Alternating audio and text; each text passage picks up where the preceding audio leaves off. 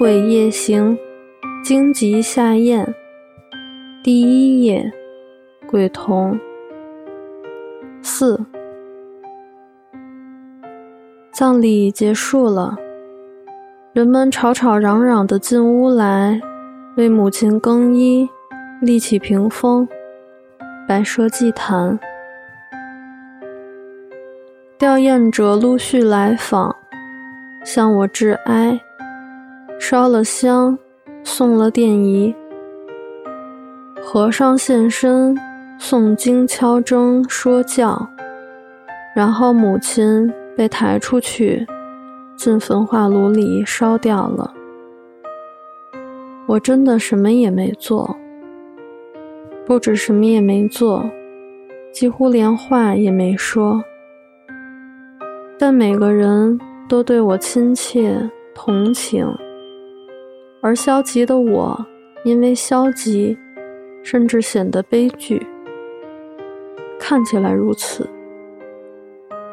即使身为丧主的我，什么也不做，事情也一样样完成了。死亡登记、守灵安排、纳棺、出棺、火葬，所有大小杂事都顺利进行。一眨眼，母亲就被装进骨灰坛了。有牌位，上头也取了法名。我只是照着旁人说的去做，接下来只是垂着头，不停的应声点头，也没有强烈的情绪起伏，就好像在看电影。唯独确实的一点是，毫无现实感，就像完全不触动人心，闭着眼睛就会过去的祭典。母亲，我唯一的母亲过世了，却跟一场咒语没两样。没了她也无所谓，我的身边。我以外的人，不停地转来转去，世界运转着。原来是这么回事啊！我心想，即使我不在，也会有人替母亲好好送终吧。我是个木头人，就像根没用的木头，而许多人。对着这根木头致哀，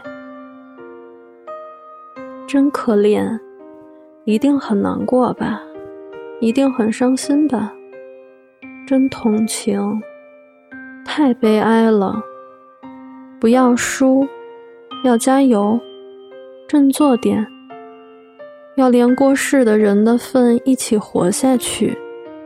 接下来就轮到你打拼了。意思我都明白，但我不懂。我并不可怜，也不值得同情。毕竟我连哀伤都感觉不到。就算叫我加油，我也不知道该怎么做才好。他们为母亲哀悼，我很感激。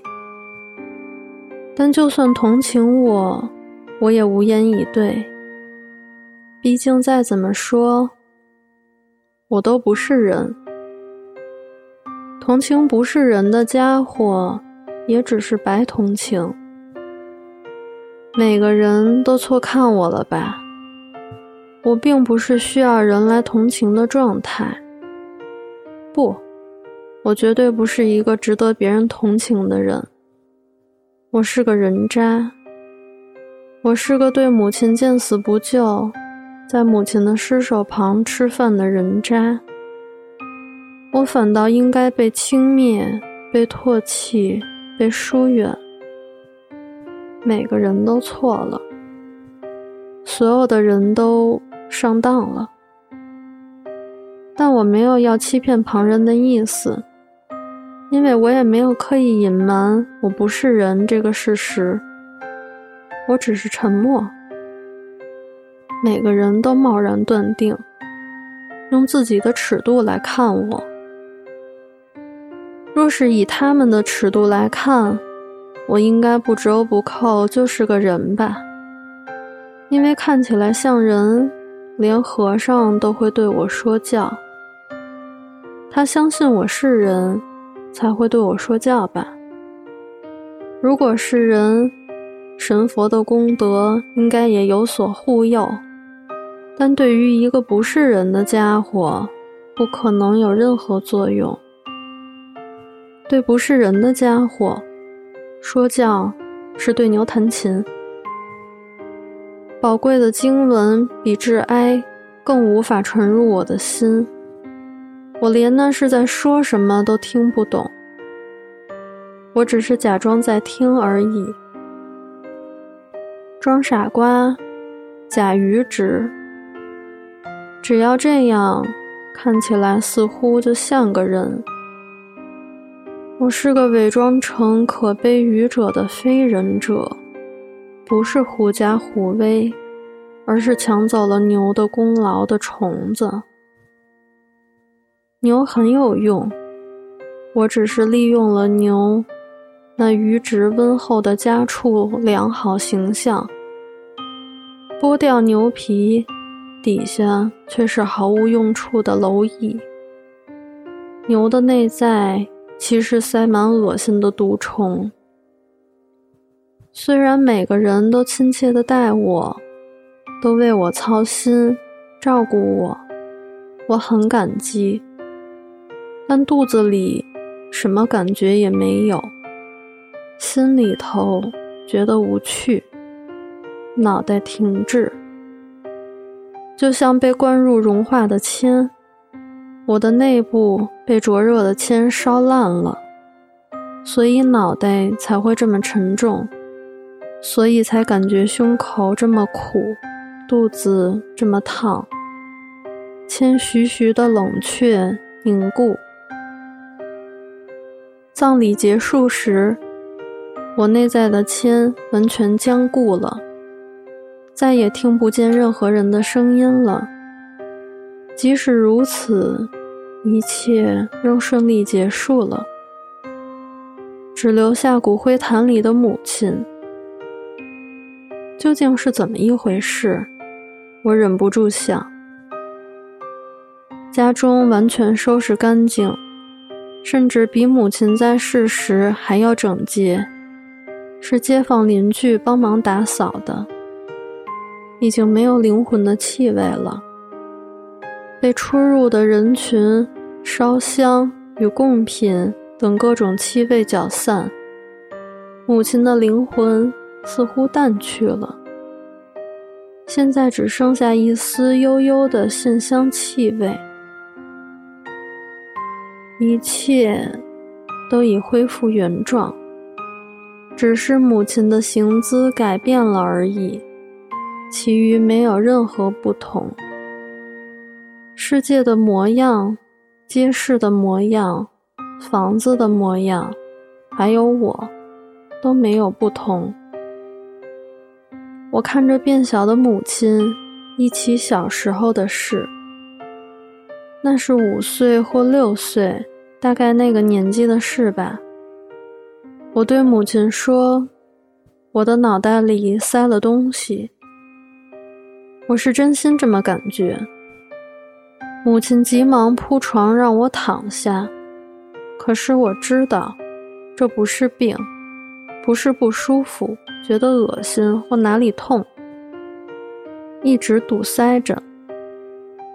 要说奇怪，那就是天生的了。我心想，自己是不是不太对劲？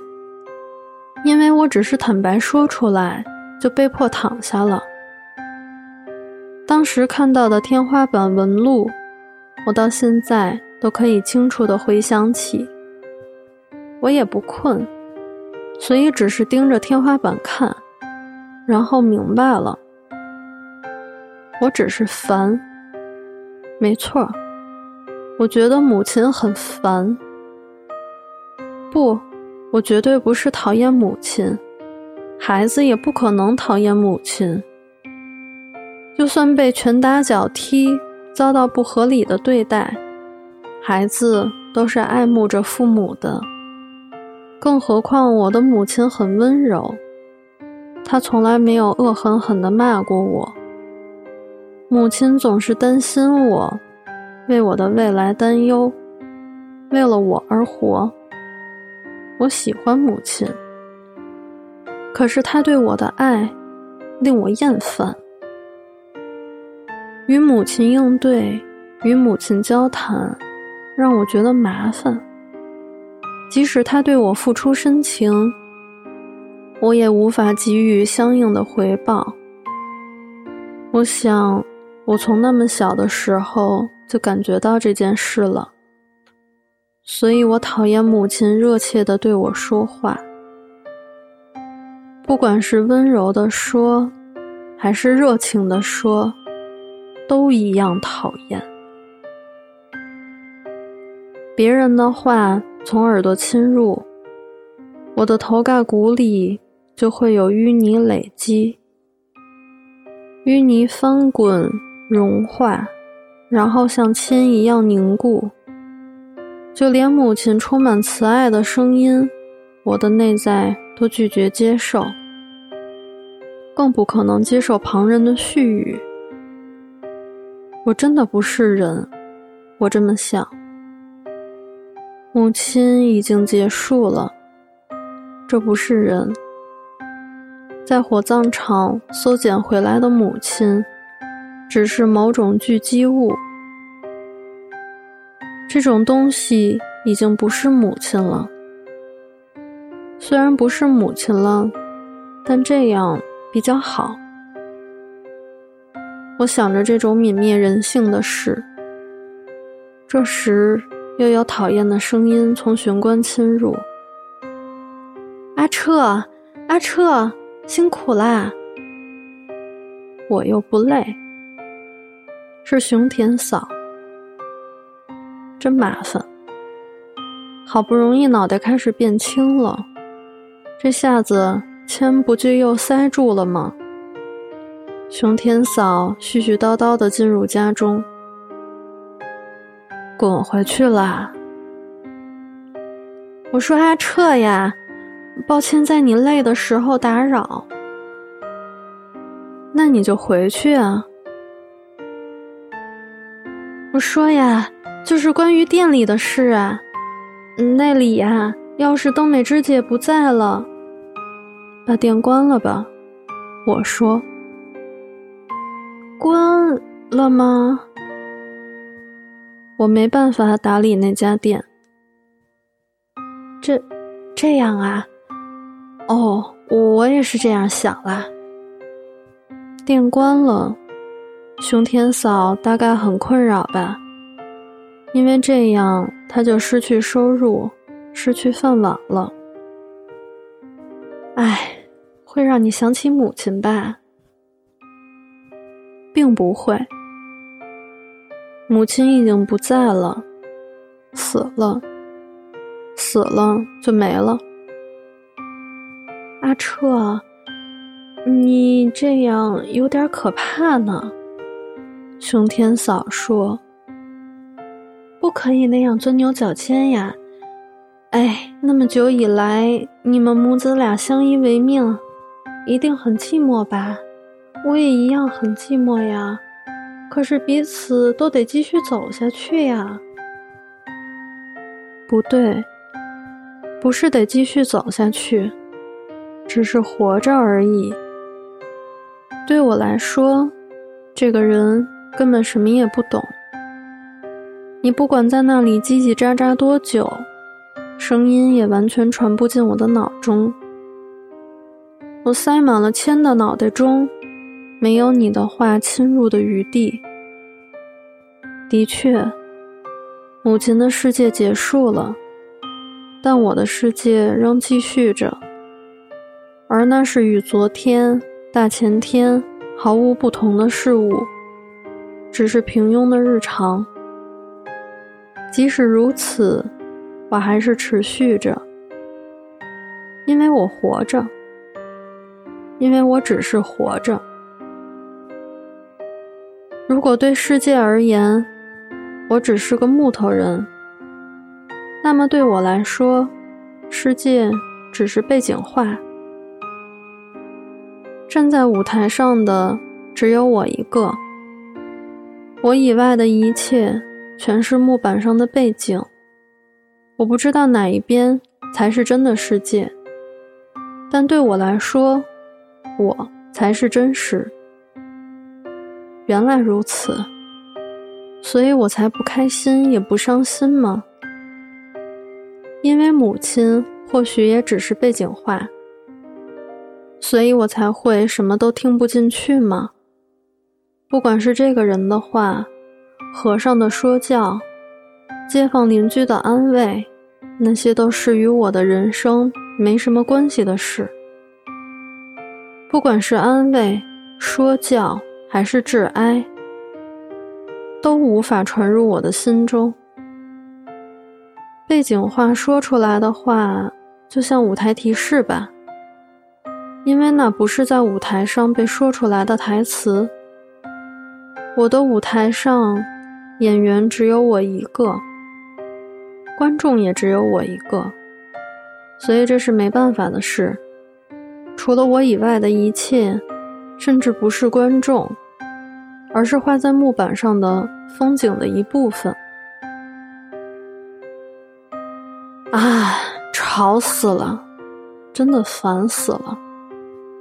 熊天嫂的嘴巴不停开合，发出类似话语的声音。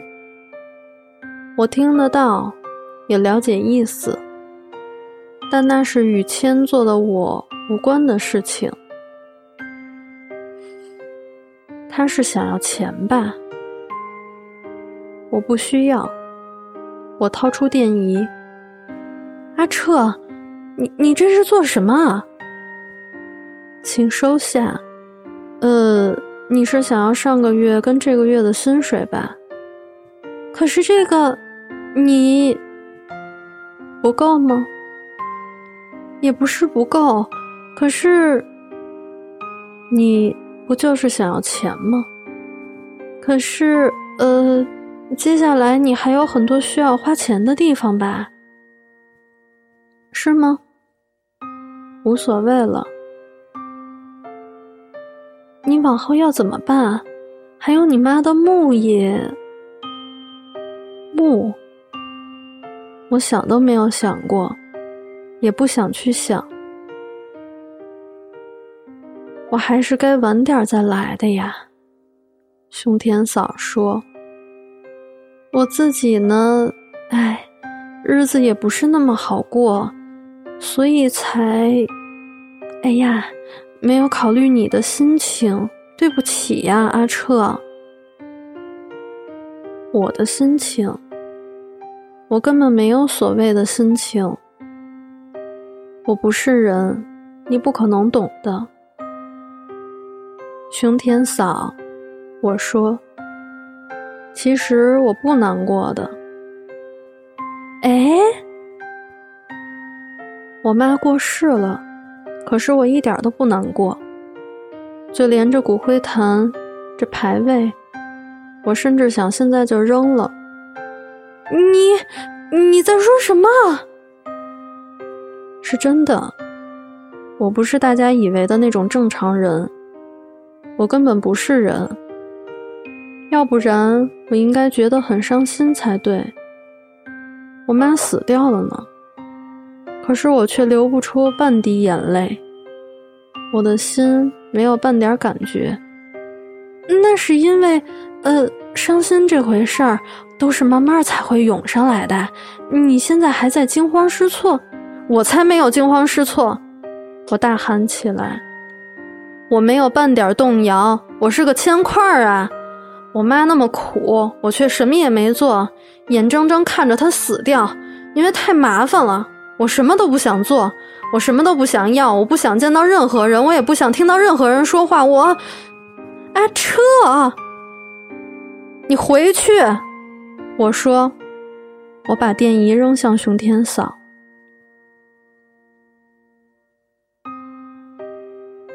五，把电关了，处理完各种手续，家私全部变卖，储蓄也都用光，落了个干净。总共花了三个多月，进入新的一年。二月以后，我把开熟食店借贷的钱全数还清了。对于熊田嫂，我也为了葬礼那时的失礼，郑重其事地赔了罪，给了她尚未付清的薪水和一些津贴。熊田嫂用一种看怪物的眼神看我，但是，一拿到钱，就换了副嘴脸。说不对的是他，没关系，反正跟你也从此一刀两断了。我想着，我和熊天嫂无冤无仇，也不恨他，我反倒觉得应该感谢他，他对我有不少恩情，但我不喜欢他，也不想和他有瓜葛。这时我发现，不只是熊田嫂，我生性就不愿意和我以外的人有任何关系吧，因为我对其他人没兴趣。那么我对自己感兴趣吗？倒也不是，完全没兴趣。不过我也不想死，所以就这么散漫的活着，只是这样。我等于失去了工作、住处等一切，但我并不特别焦急，也不感到不安。就连失去母亲，我都不觉得寂寞了。这是当然的。我并没有什么盘算，但也不是想得太天真，觉得总有办法。我是个凡事缺乏计划性的人。况且“乐天”这个词离我太遥远了，我只是觉得，就算走投无路也无所谓，但也不是豁出去了，也不是自暴自弃。我觉得我压根儿就对活着没有执着，我并非强烈的想要活下去，不想死。我只是碰巧没有死，所以就这样活着而已。所以一切我都无所谓。尽管我如此消极，但世事似乎总有办法。我一如往例，什么也没做，周围却擅自为我安排。不仅是将来。连明天的事都在不知不觉间决定好了。尽管我完全没有设想过自己该如何安身，就算是我这种人，只要活着，似乎暂时就不会被社会排除。即使觉得一切都无所谓，也还是活得下去。既然如此。那样就好了，只要活到死为止。我很快就决定如何安身立命了。石村爷的某位远亲在神奈川县开酒行，正在找伙计，供食宿。人家问我要不要去试试，我没理由拒绝，便答应了。人家说，等我安顿下来就去看看吧。人家说什么都不必准备，人去了就行了。就算要准备，我也身无长物，我一无所有。这个家也是，三月底就得搬走了。空无一物的客厅里，只留下骨灰坛和牌位。我坐在那骨灰坛旁，吃着熊天嫂给我做的饭团。我想起那天在尸体旁边吃的冷饭味道，虽然根本没味道。结果，等于什么事也没发生。我觉得只是我稍微胡思乱想了一阵而已。比方说，母亲死了，抚养我长大、无可取代的亲人在眼前死掉了，这是一件大事。对世人而言，母亲只是个贫穷的熟食店老板娘，但对我来说，母亲是无可取代的亲人，她的存在无可估量。那么，如果母亲过世的话，而且是死在眼前的话，我，我的这个世界。是不是会风云变色？那个时候，我是不是幻想着这类荒唐的情节？真是自私透顶。那么，这等于是我做了一场实验，以母亲的生命为材料。实验失败了，结果我什么都没变。没有涌上心头的哀伤、寂寞、痛苦，什么都没有。一片混沌的脑中的铅依然冰冷坚固。无聊。我为了摧毁这无聊，故意对母亲见死不救。或许是这么回事，虽然结果毫无意义。我不是人，我这么觉得。不经意的抬头一看，是一间空无一物、空荡荡的房间，柜子之类的都搬走了，所以檐廊的玻璃完全裸露出来了，上头倒映出我。我手中拿着饭团，站起来，走到玻璃门前。我想看看非人者的脸，看看那张在别人看起来像个人的自己的脸。这样的我，看起来像个人吗？看起来像个诚实善良的人吗？如果像，那是因为愚钝。因为愚钝的像头牛，可是内在宛如蛇蝎般令人退避三舍，是受人唾弃的蛆虫，而这蛆虫当中灌满了铅，是披着牛皮的虫。不，可是，的确，倒映在玻璃门上的我。不是那种东西，就算是这样，外表还是个人呀。我想着，像死鱼般毫无生气的眼睛，表情愚钝的茫然的脸，不是人。我说出口来，结果。眼睛里头有个害人的邪恶之物探出头来，推开松弛无力的眼皮，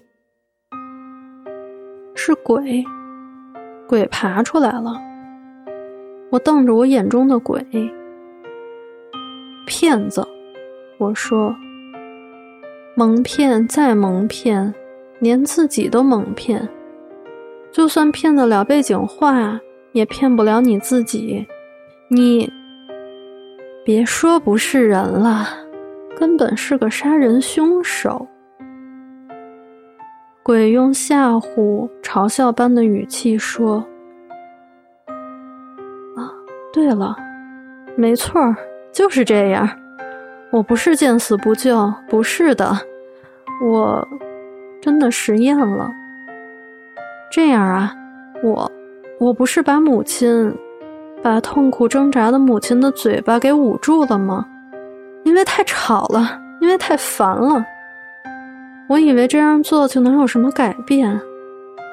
我把最喜欢的母亲杀死了。